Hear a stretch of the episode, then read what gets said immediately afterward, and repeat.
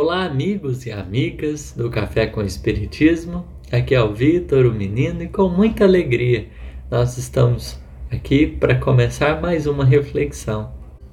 No episódio de hoje, nós iremos continuar o nosso estudo a respeito da quarta parte de O Livro dos Espíritos. No entanto, hoje nós penetraremos um novo item: perda de entes queridos. O anterior que estudávamos até então era felicidade e infelicidade relativa. Nesse momento, nós vamos então deslocar um pouco o eixo das nossas discussões, mas ainda pensando nesse capítulo penas e gozos terrestres.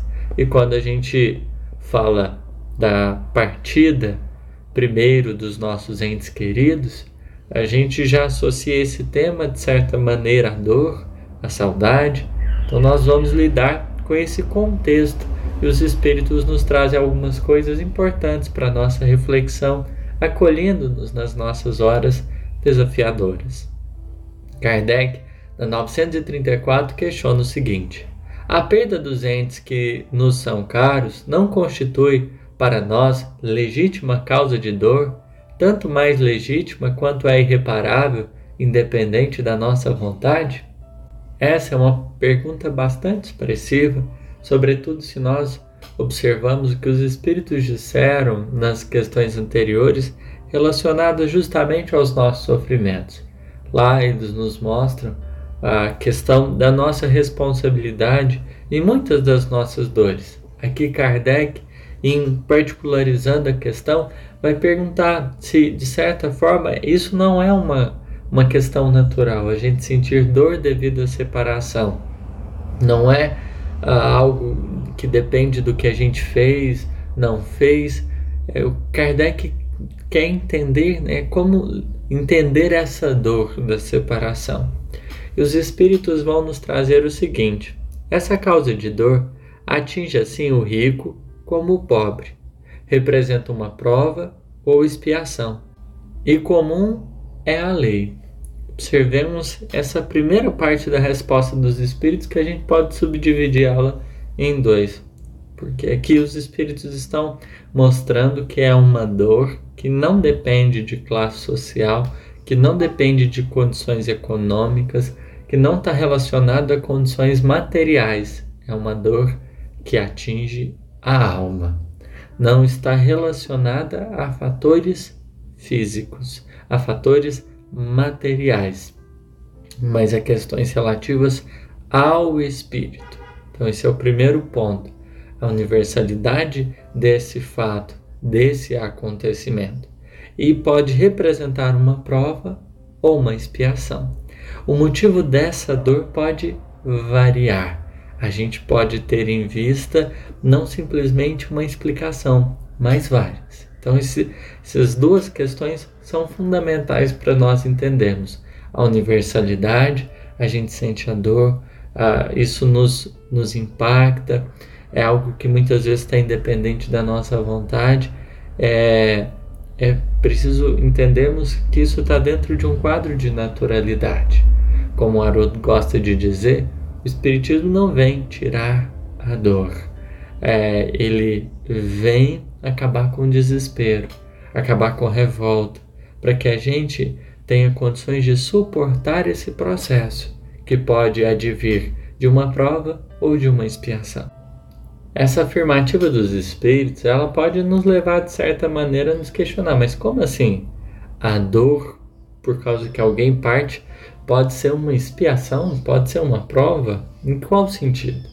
Precisamos recordar das vicissitudes. Nós encarnamos na Terra, estamos sujeitos às vicissitudes, ao adoecimento do corpo, ao envelhecimento. Estamos sujeitos a, uma, a questões climáticas, a uma série de elementos.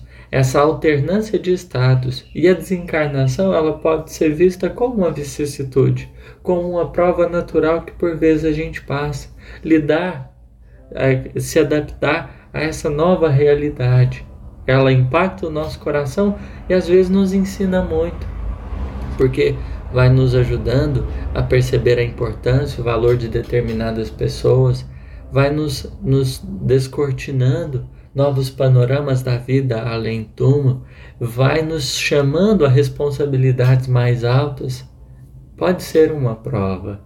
Estar dentro desse contexto de aprendizagem natural, por estarmos encarnados. Não se trata de, de uma reparação, alguma coisa, mas antes um, um momento de lição que a gente precisa estar consciente, porque ah, são lições quase sempre muito desafiadoras. É cultivar essa saudade que nos, nos leva a caminhar em busca do reencontro, cultivar essa saudade que nos motiva, nos inspira a viver mais, a cultivar a beleza da vida, é uma lição que é, por sinal, desafiadora, que às vezes traz ao coração é, alguns impactos mais expressivos, mas ela também pode se dar no tom de expiação. Lidar às vezes com a desencarnação de alguém pode, na, naquelas lições embutidas na desencarnação do outro, a gente pode ter condições de reparar algumas coisinhas que a gente às vezes acabou escorregando. Essa dor, ela pode estar purificando determinadas posturas que a gente teve, determinadas condutas e pensamentos que a gente nutriu, seja no passado anterior, seja naquela vida mesmo. Esses contextos de aprendizado, eles vão dialogando com as nossas necessidades mais íntimas e mais profundas. É o que a gente pode entender aqui. A universalidade do aprendizado, mas ao mesmo tempo a especificidade das lições. Cada experiência vai dialogando de maneira particular com a situação dos espíritos. Nós vamos parar aqui essa é, resposta. Tem mais um pedacinho, mas a gente vai trazer no próximo episódio. Muito obrigado pela atenção e até mais.